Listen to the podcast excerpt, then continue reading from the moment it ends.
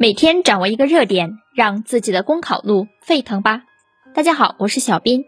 今天给大家带来的时政热点分享是：流调不提人，为啥被点赞？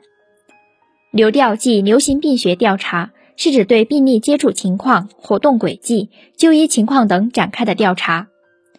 流调用得好，是判定密切接触者采取隔离措施、划定消毒范围等的科学依据。特别是近期一些地方的流调报告中不提人，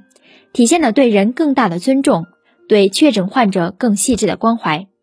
当然，流调用不好或发生信息泄露，则可能成为导致二次伤害的元凶。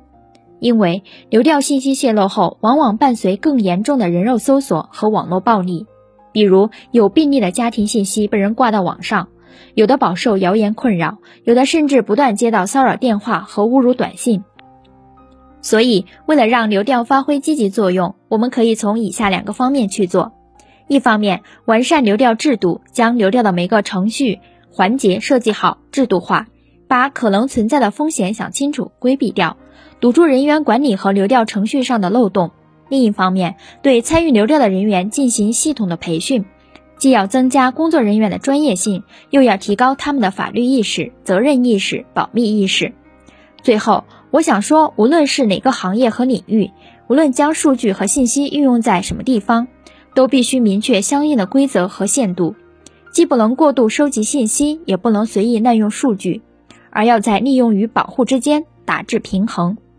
好了，今天的时政热点分享就到这里。想要获得更多的文字版资料，请关注公众号“公考提分营”。感谢您的收听，咱们明天再见吧。